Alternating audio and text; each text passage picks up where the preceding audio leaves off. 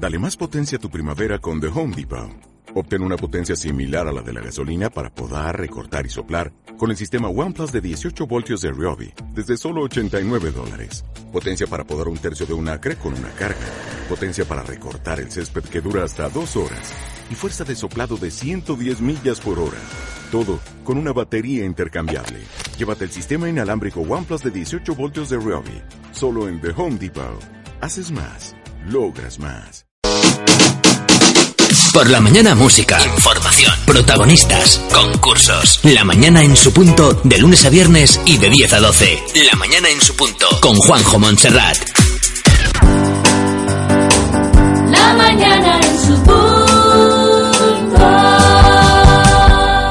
Mañana es la presentación del libro de la paisana calamonteña Maribel Carvajal, que presenta su segundo libro ya, El Imperio de la Religión Verdadera.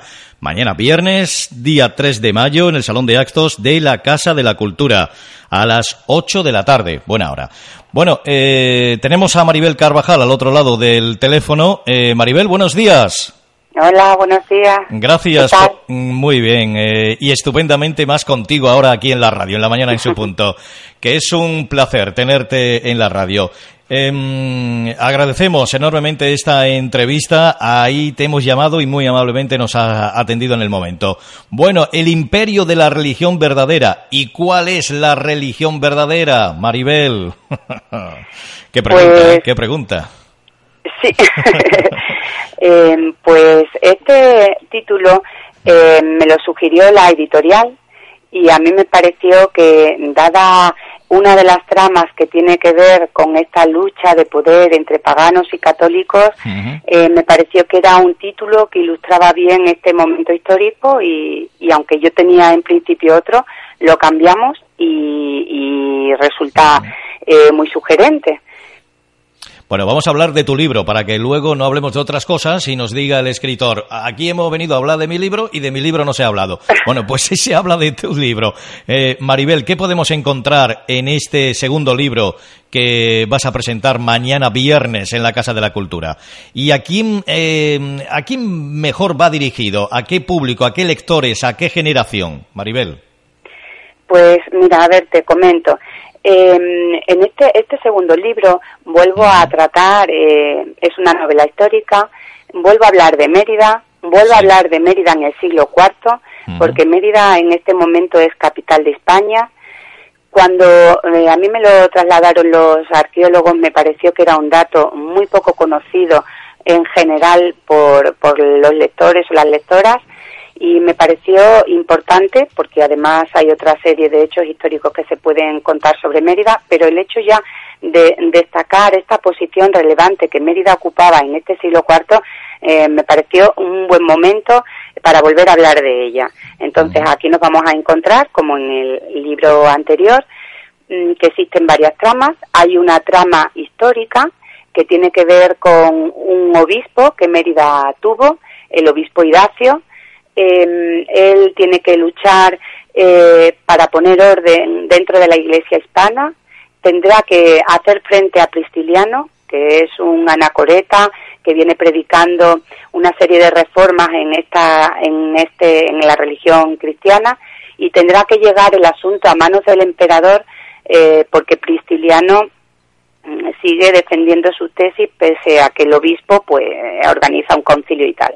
Esto me permite nuevamente situar a Mérida en un momento histórico muy relevante no solamente por su capitalidad, sino porque eh, es un asunto que trasciende las fronteras de, de, de Hispania, que llega hasta el emperador Graciano, que tiene que mediar el emperador Graciano y Prisciliano, pues no sabremos cómo termina en todo este asunto porque desvelaría una de las tramas. Independientemente de esta trama histórica, hay otras tramas que acompañan eh, esta, a esta novela. Eh, hay una lucha de poder entre paganos y católicos, hay una muerte en extrañas circunstancias que están vinculadas con unos tesoros. Luego nos encontramos también con una historia de amor que resulta imposible por las convicciones personales de los amantes, porque detrás de uno de los amantes hay un pasado oscuro y, y un gran secreto. Y bueno, todo esto mezclado forma el imperio de la religión verdadera Claro. y además tiene escenarios emeritenses que salen de nuevo a relucir. Eh, hablamos del Senado de Mérida, hablamos del anfiteatro de Mérida, en fin, hablamos de todo eh, una serie de, de personajes que también existieron, que los lectores y las lectoras se pueden encontrar en el Museo Nacional de Arte Romano y entonces hablamos de historia, hablamos de literatura y hablamos de Mérida. Bueno, y de una forma, En entre- de una forma entretenida, supongo, claro. Eh, paseamos por la historia emeritense eh, a través de la cultura, de la historia, pero de forma entretenida. Eh, estábamos hablando antes de otro libro que también presen- presentaste eh, hace ya tiempo, La ciudad de los libros prohibidos. Ese es el libro que también es el primer libro tuyo, ¿verdad, Maribel, que, que Sí. has presentado, ¿no? La ciudad de los libros prohibidos. Bueno, en Ese tu- libro, sí, perdona. No, no, no, dime, dime, Maribel, por favor. Dime. Ese libro, ese Ese libro me ibas a libro, decir, sí. Habla de Mérida, habla de Mérida en el siglo I, Sí. cuenta una parte histórica porque Mérida tuvo un gobernador de nombre Otón y mm, se levanta contra Nerón por asuntos que tampoco quiero desvelar por si alguien no ha leído el libro y marcharán todos unidos contra eh, con otros gobernadores de, de otra zona de Tarraco y de la Galia contra el dictador Nerón que luego termina como todos sabemos suicidándose pero ellos se levantan contra Nerón. Y en el momento en que se suicida Nerón hay una guerra por el poder también entre distintos gobernadores, entre ellos este gobernador emeritense que tu- estuvo en Mérida 10 años y me permite me permitía en ese momento trasladar también y situar a Mérida en un momento eh, destacado de la mano de este gobernador. Esa es una de las tramas que cuento en, en este otro libro.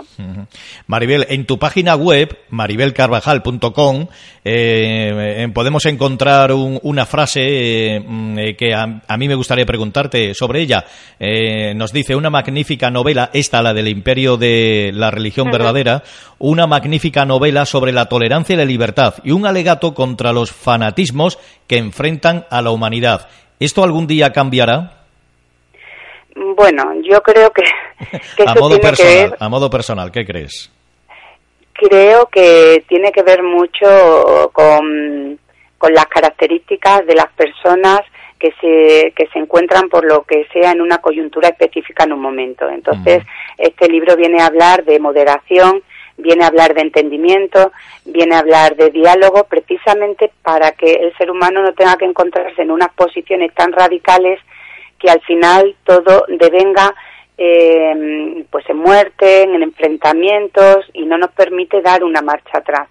Mm, En este caso, como ya digo, los paganos y los católicos se van a enfrentar porque evidentemente llega el edicto de Tesalónica en el año 380 que nos habla y nos dice que la religión oficial del Imperio Romano es la religión católica y los paganos van a intentar eh, preservar sus posiciones frente a los católicos que ahora, bajo ese edicto, intentarán eh, que todas sus premisas y toda su ideología se imponga con, con la fuerza que, que Claro. supone el que detrás estén los emperadores. Entonces, claro, llegan, eh, no sucedió así en Mérida, Mérida no viene sino a hacer un crisol de lo que sucede en otros lugares del imperio, pero sí hubo enfrentamientos en otros lugares del imperio y hubo muerte.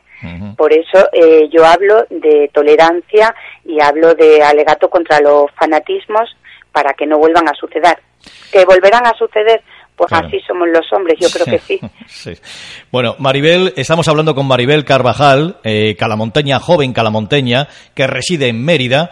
Eh, la segunda, la, la última pregunta va de eso. Eh, ella es licenciada en Derecho por la Universidad de Extremadura y también funcionaria de la Administración Pública en nuestra comunidad autónoma. Lugar de residencia Mérida, Maribel, si no me equivoco, eh, a día de hoy, ¿qué representa para una joven calamonteña presentar su libro aquí en su localidad?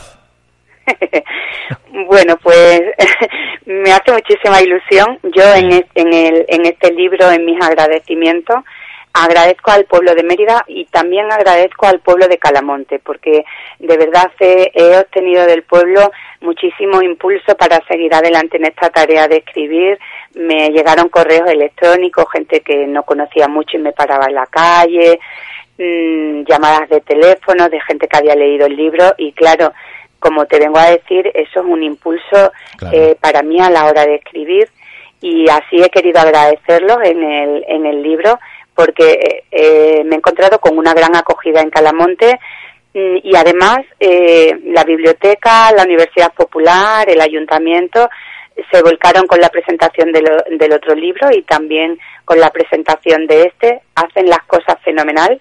De hecho, es en el primer lugar donde voy a pasar diapositivas con imágenes sobre los personajes, y inscripciones funerarias que hay, que nos revelan que existieron en Mérida.